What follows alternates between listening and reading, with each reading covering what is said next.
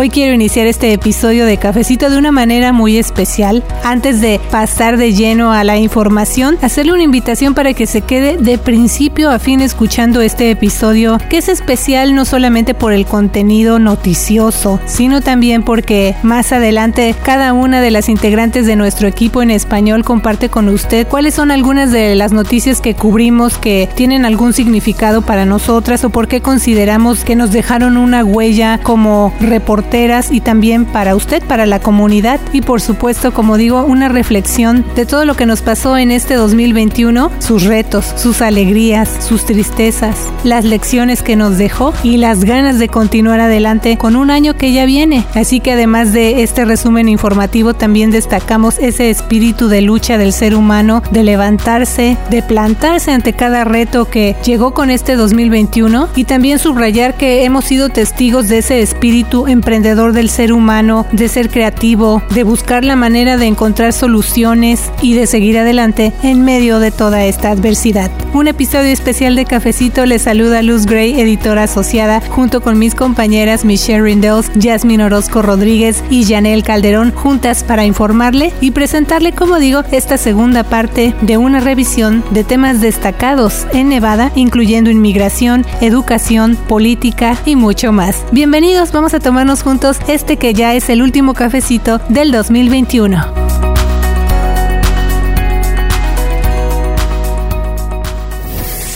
Bienvenidas a este cafecito y contenta de que podamos estar todas juntas informando a nuestra comunidad. ¿Cómo están? Sí, Luz. Soy Michelle Rindels. Uh, soy de Carson City en ese momento y um, muy contenta de estar aquí. Sí, gracias, Luz. Estoy muy emocionada de estar con todas ustedes en un lugar que casi siempre estamos separadas por la geografía. Yo llego aquí a Las Vegas desde Elko. Y yo soy Janelle Calderón. Aquí vivo en Las Vegas y Luz me queda cerca entonces nos vemos a veces una vez a la semana. Un poquito más, más seguido. Por eso es que estamos tan contentas de informarles a ustedes ahora sí que nuestro equipo completo en persona a través de estos micrófonos. Pero pues vamos entrando en materia porque tenemos mucho que hablar cuando decimos ya se acaba un año más, tantas cosas que han pasado y sobre todo cómo le afectan a nuestra comunidad. Y vamos a hablar de inmigración, que ese es un gran tema. ¿Cuál es el panorama actual, la preocupación actual, qué está pasando? Sobre todo yo creo que empezar con el tema de la reforma migratoria. Justo a mediados de diciembre, nuestro corresponsal en Washington, D.C., Humberto Sánchez, escribió precisamente acerca de este tema, lo más reciente en cuanto a la reforma migratoria, y nos reportó que los demócratas del Senado pues van a perder una fecha límite en este diciembre. Ellos mismos se pusieron ese límite para aprobar su paquete de gasto social de 1.9 billones de dólares porque no llegaron a un acuerdo sobre qué incluir en ese proyecto de ley y bueno, entonces con el Senado listo para terminar su sesión, la medida deja en el limbo políticas populares en ese paquete que se conoce como Acta Reconstruir Mejor, incluyendo la posibilidad de agregar una provisión de inmigración, Michelle. Esa propuesta se llama Build Back Better. Esa gran propuesta en Congreso um, añade una provisión que ofrece lo que se llama parole y eso es protección contra deportación que dura a 5 o quizás 10 años y también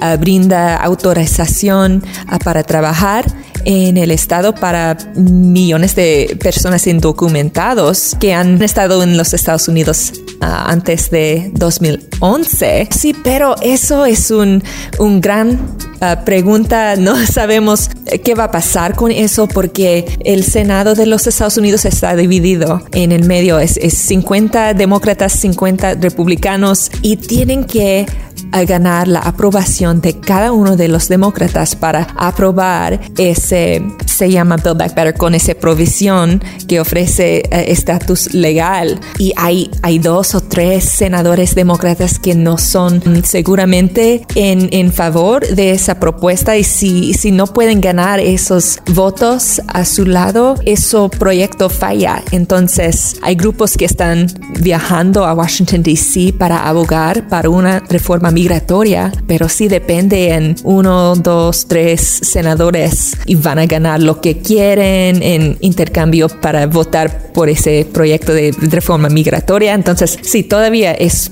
muy incierto lo que va a pasar. Sí, entonces lo más reciente, recuerde usted, es que la parlamentaria del Senado o la asesora clave del Senado, eso fue lo que dictaminó ya por tercera vez que esta propuesta en el proyecto Reconstruir Mejor de los demócratas del Senado para brindar alivio a los inmigrantes indocumentados que viven aquí en los Estados Unidos, dijo ella, viola las reglas presupuestarias del Senado. Y también hay que recordar, los demócratas del Congreso están utilizando un proceso que se conoce como reconciliación, que permite que la legislación que cumple con ciertos criterios apruebe una mayoría simple en el Senado para evitar un obstruccionismo. Esto se conoce en inglés como filibuster, que requiere 60 votos para revocarse. Y bueno, también nos reporta nuestro corresponsal una posibilidad sería entonces ignorar a la parlamentaria del Senado, pero como dices tú, Michelle, se necesitarían estos 60 votos para revocar ese dictamen. Pero también hay que puntualizar, es raro que el Senado ignore a la parlamentaria, entonces eh, esta medida tendría que ser aprobada, como dices tú, por todos los demás demócratas. Y vamos a seguir entonces muy, pero muy pendiente informándole a usted en el nuevo año qué pasa con el tema de la reforma migratoria, sobre todo tomando en cuenta que esta propuesta podría ayudar a más de 7 millones de personas en todos los Estados Unidos y a más de 130 mil aquí en Nevada, esto de acuerdo con el Centro de Estudios de Tendencia Izquierdista Center for American Progress, pero también les quiero preguntar si ustedes recuerdan o quieren compartir algo de la cobertura que hicieron en cuanto a inmigración, además de este tema de la reforma migratoria. Sí, Luz, de hecho,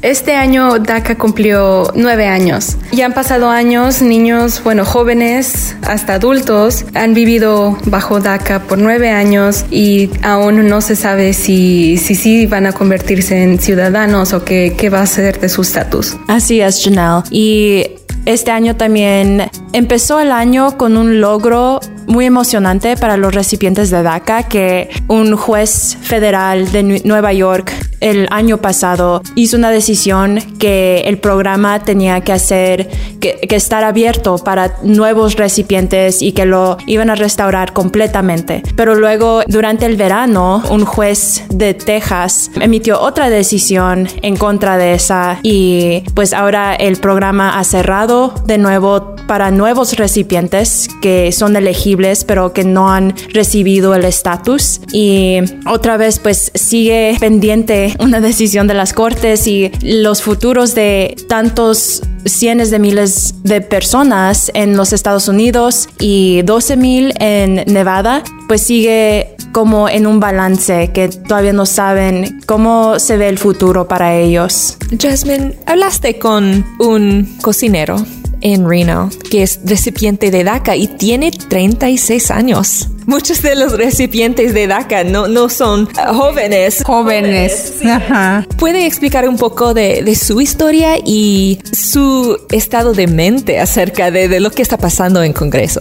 Así es, Michelle. Y Gustavo es como se llama, Gustavo Velasco. Él es cocinero y tiene su, propia, su propio negocio en Nevada. Y como mencionaste, ya tiene 36 años y él se hizo recipiente de DACA cuando empezó el programa. Entonces, él ha llevado la mayoría de su, de su vida adulta con esta incertidumbre de qué va a ser de su estatus, que van a decidir, decidir las cortes. Y pues él, como muchos otros recipientes de DACA, expresó frustración, expresó como una desesperación que no pueden hacer una decisión que va a quedar, que va a seguir, porque siguen cambiando a pesar de que los reportes nos dicen que la mayoría de los americanos están a favor de que los recipientes de DACA se puedan hacer ciudadanos de los Estados Unidos. Entonces, él siente, él expresó que siente que a los políticos no les importa y que han hecho muchas promesas que pues no han podido realizar. Sí, y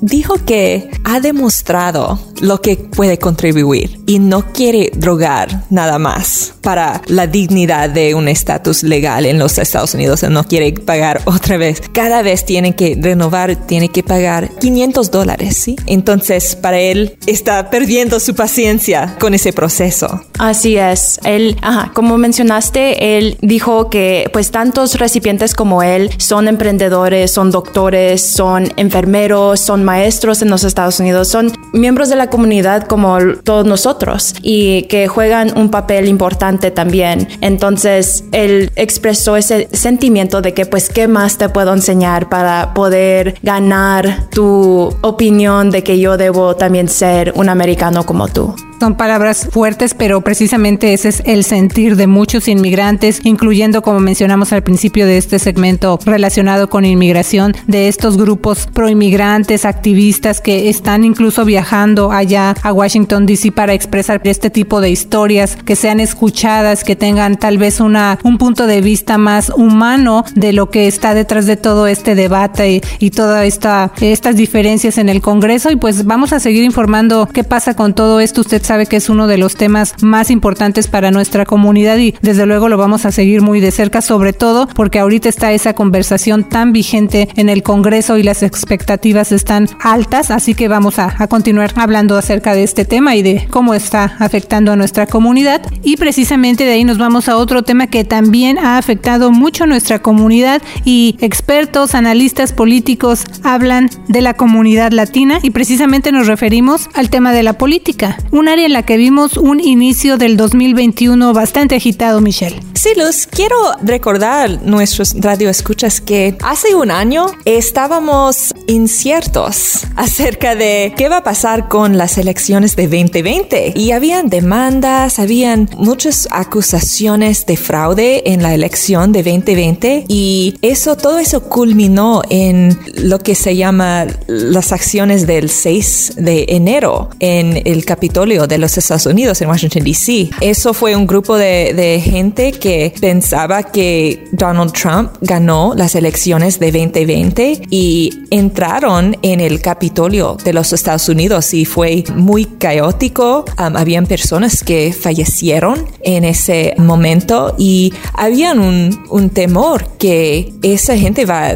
a derrotar el gobierno de los Estados Unidos y quizás matar a, los congresistas y, y, senadores de los Estados Unidos. Entonces fue un momento muy, muy difícil para el, el país y todavía estamos viendo las consecuencias de ese día. Hay grupos que están investigando lo que pasó. Hay personas que han sido condenados por crímenes conectados a ese evento. Pero a fin de cuentas, al fines de, de enero fue inaugurado como presidente Joe Biden y había una transferencia de poder pacífica. Entonces, eso estaba en duda por unas semanas, sí, pero a fin de cuentas, todavía el, los Estados Unidos continúa. Tu vida democrática. Sí. Histórica, ¿no? Y como dices, lamentablemente este episodio que nunca se pensó ver algo así, que a nosotros tal vez en esta generación también nunca pensamos ser testigos de un eh, momento así, eh, incluso hablábamos o vi, veíamos reacciones de diferentes inmigrantes que en sus países de alguna manera están estas historias de derrocar al gobierno de manera ilegítima porque lo acusan precisamente de que su proceso electoral no lo es. Y tal vez de alguna manera existe ya ese antecedente, pero aquí en los Estados Unidos prácticamente fue algo que nunca se había visto y como dices tú Michelle, todas las emociones que se generaron, las consecuencias que hasta este momento se siguen viendo, así que pues ese fue un, un panorama que le dio la bienvenida a ese año 2021 que ya está concluyendo. Y pues también eso fue digamos a nivel federal que desde luego tiene consecuencias a nivel local también de las elecciones en Nevada, cómo está la situación, porque hablábamos en otros cafecitos que las elecciones de medio término son el próximo año, pero ya desde prácticamente mitad de este año, un poco antes, empezamos a ver anuncios de campaña, candidaturas y bueno, surge la pregunta de por qué con tanto tiempo de anticipación, así que cuál es el panorama entonces en materia política, tanto en este año que concluye como en lo que viene.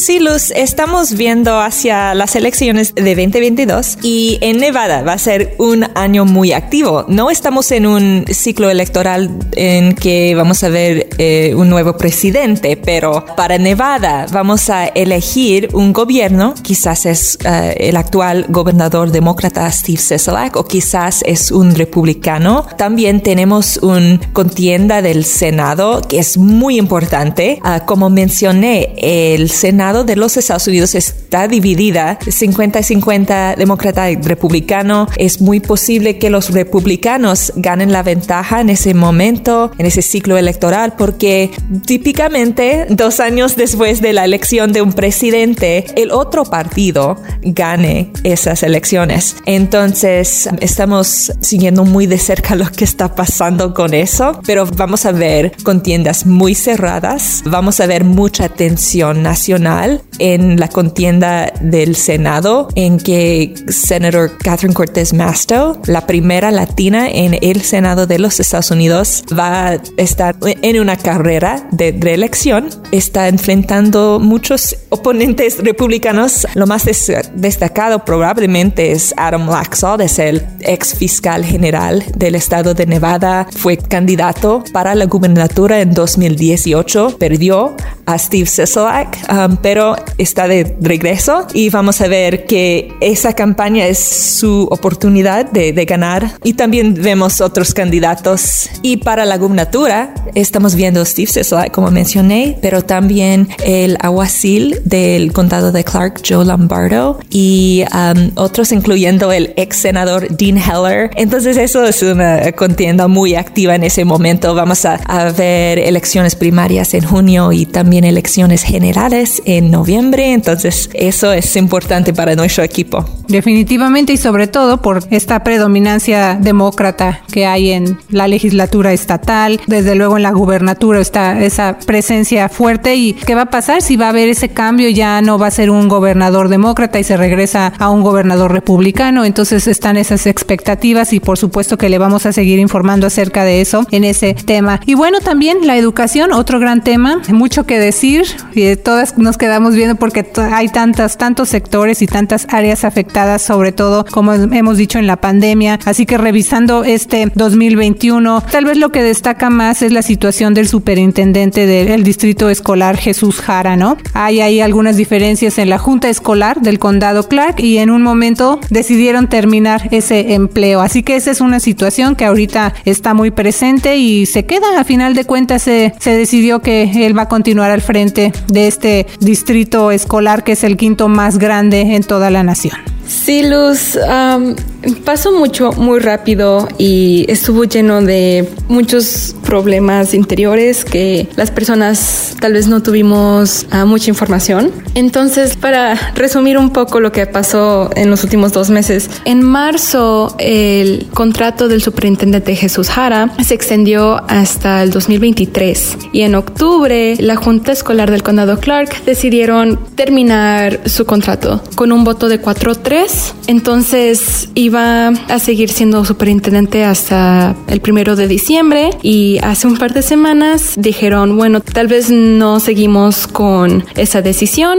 Iba a ser muy caro pagar el resto del contrato de Jesús Jara. Entonces decidieron que iba mejor resolver sus problemas y que se quedara Jesús Jara. Entonces, ahorita se seguirá siendo superintendente hasta el 2023. Así es, prácticamente ya con este término del 2021, el superintendente Jesús Jara anunció que permanecerá, como dijimos, como líder del distrito escolar del condado Clark, poniendo fin a un periodo, como mencionas, Janel, de incertidumbre de semanas luego de esta decisión que también ya mencionaste de la Junta Escolar con respecto a revertir ese despido, ¿no?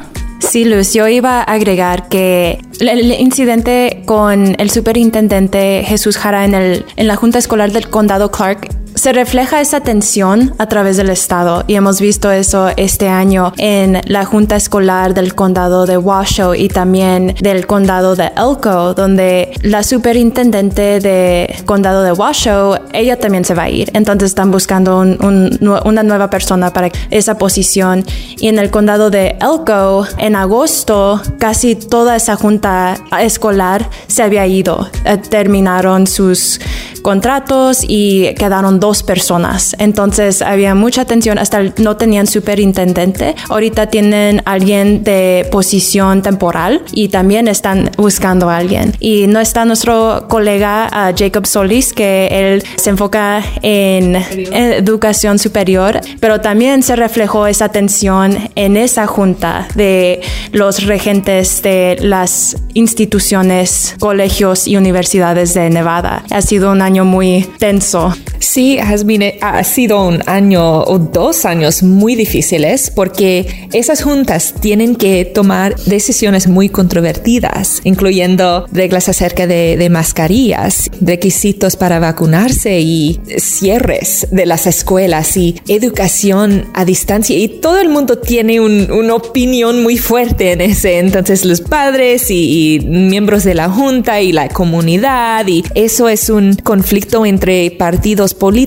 y, ideologías y entonces creo que siempre es difícil ser miembro de una junta de un grande distrito escolar, pero especialmente durante una pandemia como eso, cuando ah, enfrentan esos obstáculos y están pasando la culpa acerca de el éxito de los estudiantes y ah, los logros académicos y quizás Janelle puede compartir un poco de lo que se llama la pérdida de aprendizaje durante la pandemia?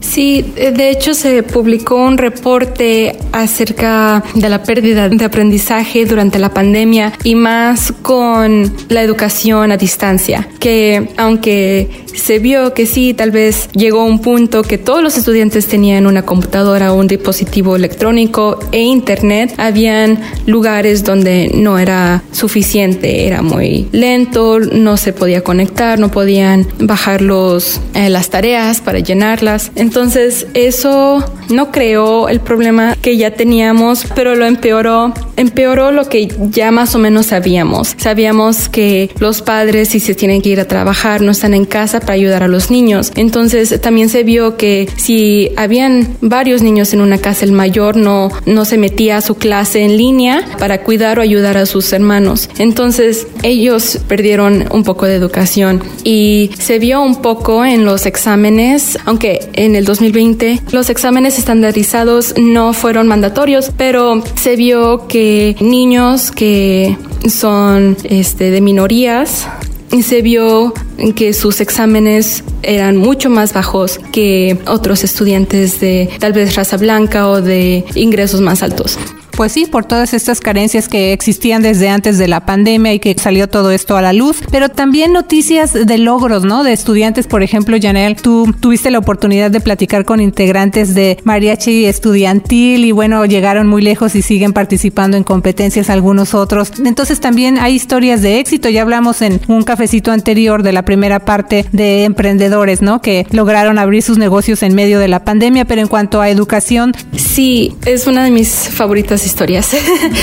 Fui y visité al mariachi Joya de la preparatoria Las Vegas, que está al este de Las Vegas, y vi, son unos niños tan brillantes y que están en todo, porque tienen que tener buenas calificaciones para estar en mariachi y tienen tanta pasión para lo que hacen y conectarse con sus raíces, con donde vinieron sus padres, uh, con la música. Y aunque no crecieron con mariachi, tienen un, un mejor entendimiento sobre la cultura y es arte, es arte y pueden crecer más y ser músicos. Y pasar estas tradiciones, también mantenerlas vivas, aunque estemos en otro país, ¿no? Sí. Bueno, y también de los temas que ustedes reportaron en este año que ya termina, ¿cuáles quieren destacar y qué esperan también para el próximo? Algunos de los reportajes de los cuales que me acuerdo de este año, uno destacado para mí fue la historia de, del fallecimiento de un de un locutor en Reno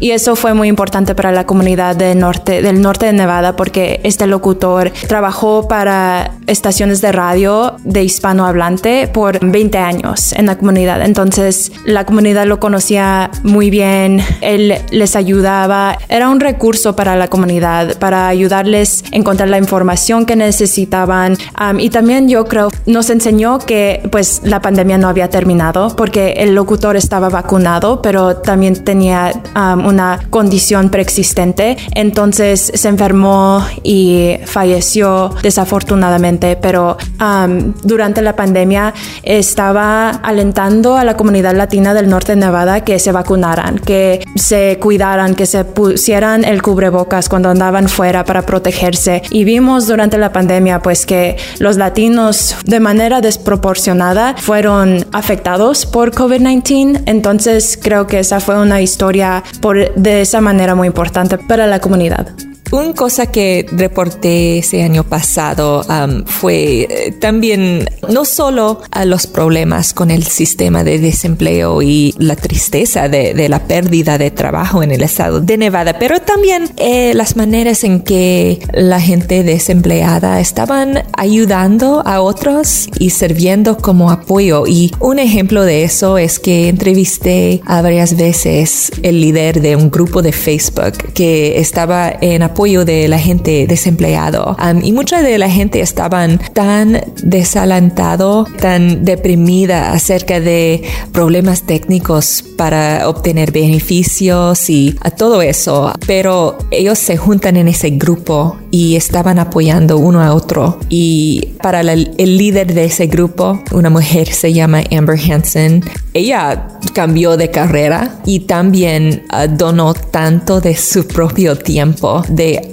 ayudar a la gente y ofrecer esperanza que eso va a pasar, hay una vía a través de, eso y, va a recibir sus beneficios. Entonces creo que habían amistades fuera de ese grupo y fue un, buen ejemplo de la bondad de, de la humanidad en esos tiempos también tan oscuras de la pandemia y el crisis económica. Sí, la semana pasada que fui a la feria de trabajo, e, esa gigante, eh, me encantó ver la esperanza de mucha gente y que la gente quiere hacer algo puede que todavía tenemos el desempleo más alto de los Estados Unidos. La gente sí quiere y hay esperanzas y hay trabajos. Me gustó mucho ver eso y los eventos así que me inspiran. Y un logro este año es bueno, me convertí en periodista más, más profesional. Me gradué hace un año y es increíble. O sea, soy periodista profesional también una muestra de lo que decíamos cuando hablábamos de educación, ahora sí que tu propia historia recién graduada de la carrera de periodismo y dentro de todas estas circunstancias de la pandemia, también otros estudiantes como tú han salido adelante, al igual que sus padres y que tantos emprendedores. Así que queremos dejar esta edición de Cafecito con ese mensaje de esperanza que seguramente también está en muchos hogares de personas como usted que nos está escuchando y con esas ganas de seguir adelante y seguir sobreviviendo en medio de todas estas circunstancias tan adversas para la humanidad. Y en mi caso, pues contenta de continuar con este programa en Cafecito, seguirle informando, que esa es mi pasión desde que yo era niña y tener esta oportunidad de estar frente al micrófono. Y sabe también que ver crecer nuestro equipo en español.